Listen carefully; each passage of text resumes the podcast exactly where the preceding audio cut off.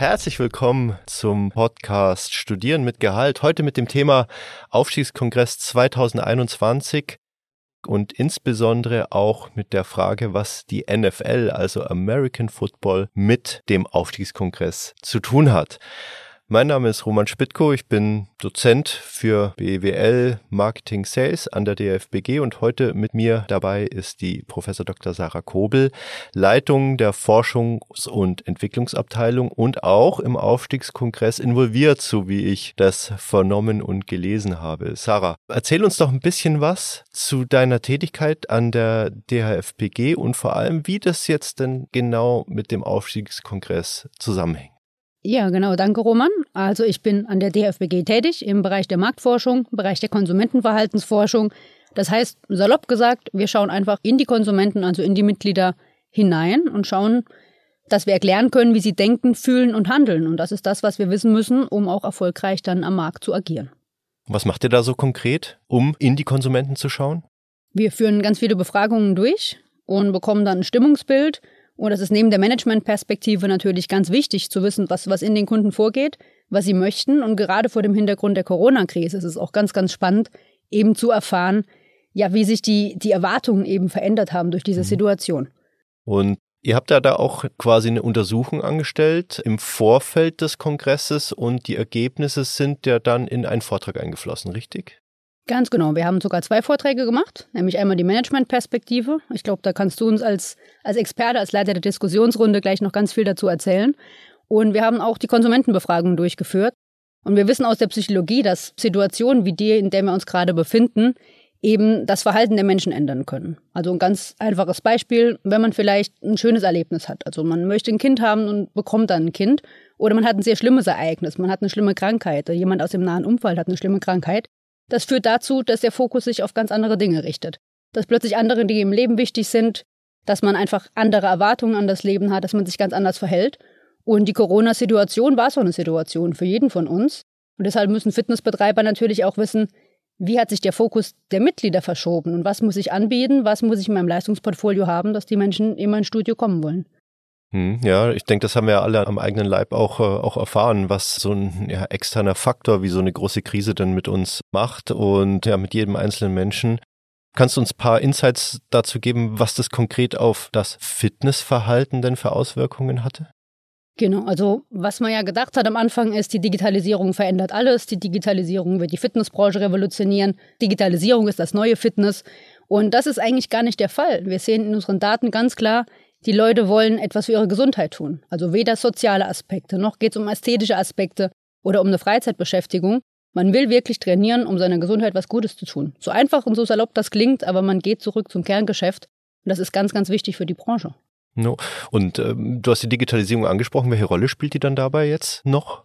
Also die wird wichtig bleiben, einfach auch, weil sie Flexibilität bietet. Ich kann auf Dienst reisen, ich kann zu Hause, wenn ich vielleicht einen langen Arbeitstag hatte, einfach mich in meinen Kurs zu meinen Trainern, zu meinen Personen, mit denen ich immer trainiere, einschalten und mache nicht ein anonymes Video. Ich bin quasi vor Ort im Studio, obwohl ich in meinem Wohnzimmer bin. Also diese Bindung, die wird hergestellt, aber die Digitalisierung wird niemals das Kerngeschäft ersetzen. Also es ist ein Add-on, kann man, kann man so sagen. Genau, ein sehr wichtiges Add-on, aber das, das ist genau der Punkt, ja. Und das ist übrigens auch Erkenntnis, die wir in unserer Diskussionsrunde auch bekommen haben. Also ich hatte ja das Vergnügen und äh, die Ehre, eine Diskussionsrunde beim Aufstiegskongress 2021 auch zu moderieren.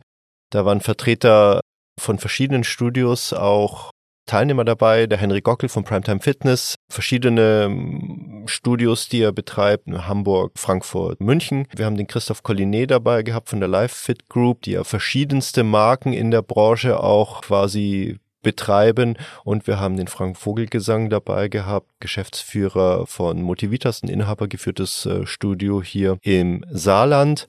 Und mit einer der Kernaussagen daraus war, dass das Geschäftsmodell sich verändert, dass es erweitert wird, dass das Kerngeschäft dasselbe bleibt, aber es unbedingt auch erforderlich ist, dass man drumherum was baut, ein attraktives Angebot baut. Und da haben unsere Diskutanten, wie ich finde, sehr, sehr gute Beispiele gegeben und auch sehr gute Einblicke wie denn beispielsweise ein Outdoor-Fitness-Programm, Angebot funktionieren kann, worauf da zu achten ist, wie das Ganze mit der Digitalisierung denn läuft, worauf da zu achten ist. Also extrem spannend, wie ich finde.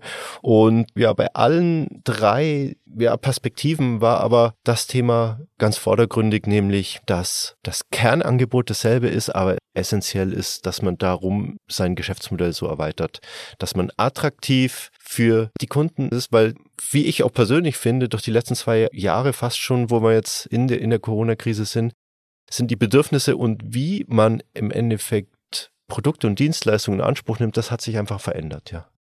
Das Kerngeschäft ist wesentlich, aber das Kerngeschäft bietet jede Fitness- und Gesundheitsanlage und du musst das Ganze einfach schön verpacken. Und ich hatte auch das private Vergnügen, als ich in München war, bei Henrik auf dem Rooftop-Gym trainieren zu dürfen. Und das ist schon super, wenn du mit deiner Langhandel trainierst und kannst dabei über ganz München gucken.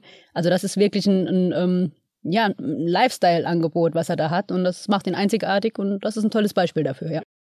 Ja, und das waren aber nur ein paar spannende Insights. Also wie ich finde, die Diskussionsrunde war meiner Meinung nach echt super, super spannend, geht auch fast eine Stunde. Also für Sie da draußen, wenn Sie da Interesse haben, äh, lohnt sich auf alle Fälle, weil wir haben nicht nur das Thema Geschäftsmodellerweiterung uns angeguckt, Positionierung und Kommunikation angeguckt, wir haben uns auch noch ein paar andere Themen äh, angeguckt, aber dazu gleich noch. Sarah, gib uns doch noch vielleicht noch ein, zwei Insights mit, die du aus deiner Studie raus extrahieren konntest und die wir auch im Vortrag am Aufstiegskongress 2021 hören können. Ja, also wir haben, wie gesagt, gesehen, dass Gesundheit ganz, ganz wichtig ist und wir wollen in der Branche weg von diesen Stereotypen, weil woran denkt man denn, wenn man an Fitness denkt? Man denkt auch an Männer mit aufgepumpten Armen, man denkt auf Frauen, die ein bisschen auf, auf dem Stepper sich bewegen oder an Muttis, die mal schnell, wenn das Kind beim Fußball ist, mal schnell einen Zumba-Kurs machen. Und das ist viel, viel mehr als das. Das ist wirklich ein Lebensgefühl. Und die Leute wollen das in ihr Leben integrieren. Die möchten nicht nur ein bisschen trainieren. Das wird, das wird ein Lifestyle, ein gesunder Lifestyle. Und der Knackpunkt ist aber, dass die Leute das alleine nicht hinkriegen. Die sagen, ich würde gern gesünder leben, ich würde gern einen gesunden Lebensstil haben. Ich finde das auch alles super, was ich draußen sehe, aber ich schaff's nicht. Und da brauche ich die Fitness- und Gesundheitsanlage dazu. Und das ist ein spannender Punkt, weil die Betreiber eben da ansetzen können. Und ich glaube, da bietet eure Diskussionsrunde dann auch ein paar ganz, ganz spannende Punkte, dass man weiß, wie sowas aussehen kann wo sich die Branche hinbewegt. Weil ich glaube, da ist ganz viel in Bewegung. Ja, auf jeden Fall. Und äh, das, das hat man da auch erkannt. Also die Dynamik ist sehr, sehr groß. Und was, denke ich, auf alle Fälle so ein Goodie in unserer Diskussionsrunde ist, die Diskutanten haben sehr, sehr viel persönliche Insights auch preisgegeben. Deswegen lohnt sich da auf jeden Fall ein, ein Einschalten. Wie lang geht dein Vortrag, wenn ich fragen darf? Also der eine geht 15 Minuten, der andere ist etwas kürzer, der geht 10 Minuten. Also kriegt man ein paar schöne, geballte Informationen in sehr kurzer Zeit. Ja, sehr kurzer Zeit. Und vor allem auch äh, datengestützt. Also das ist ja das, was dann die Wirklichkeit auch abbildet. Und äh, das ist ja was, worauf man bauen kann, ja? Genau, wir haben eine sehr große Stichprobe, also knapp 3000 Probanden. Das heißt, wir haben schon ein Stimmungsbild, auf das man sich auch verlassen kann. Und das ist natürlich auch ganz schön zu sehen, was denken denn die Menschen, weil um die Mitglieder geht's. Sie entscheiden letztlich, wo sie trainieren möchten.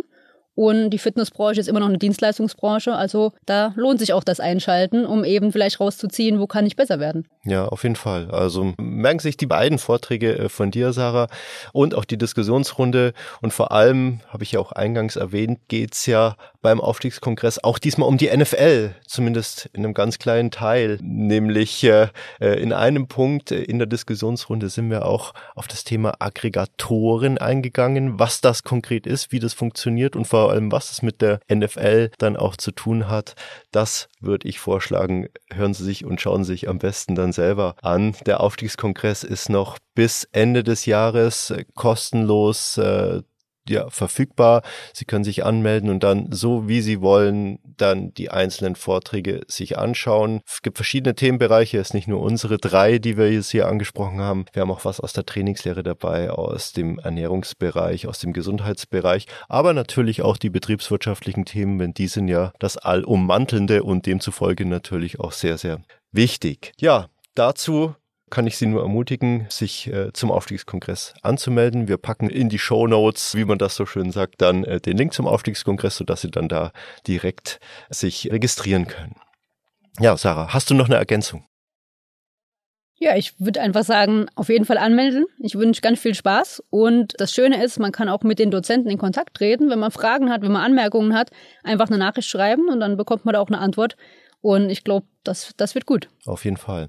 Ja, dann danke ich dir für das heutige äh, kurze Interview mit den Einblicken oder für die Einblicke zu deinen Vorträgen und äh, Sie da draußen an den, ja, wie sagt man, an den Kopfhörern, an den Radiogeräten oder am Computer wünsche ich Ihnen viel Spaß mit dem Aufstiegskongress 2021, mit den verschiedenen Vorträgen, mit der Inspiration und falls Sie Fragen haben, melden Sie sich jederzeit und bis dahin alles Gute und ja, bleiben Sie gesund. Ciao. Tschüss.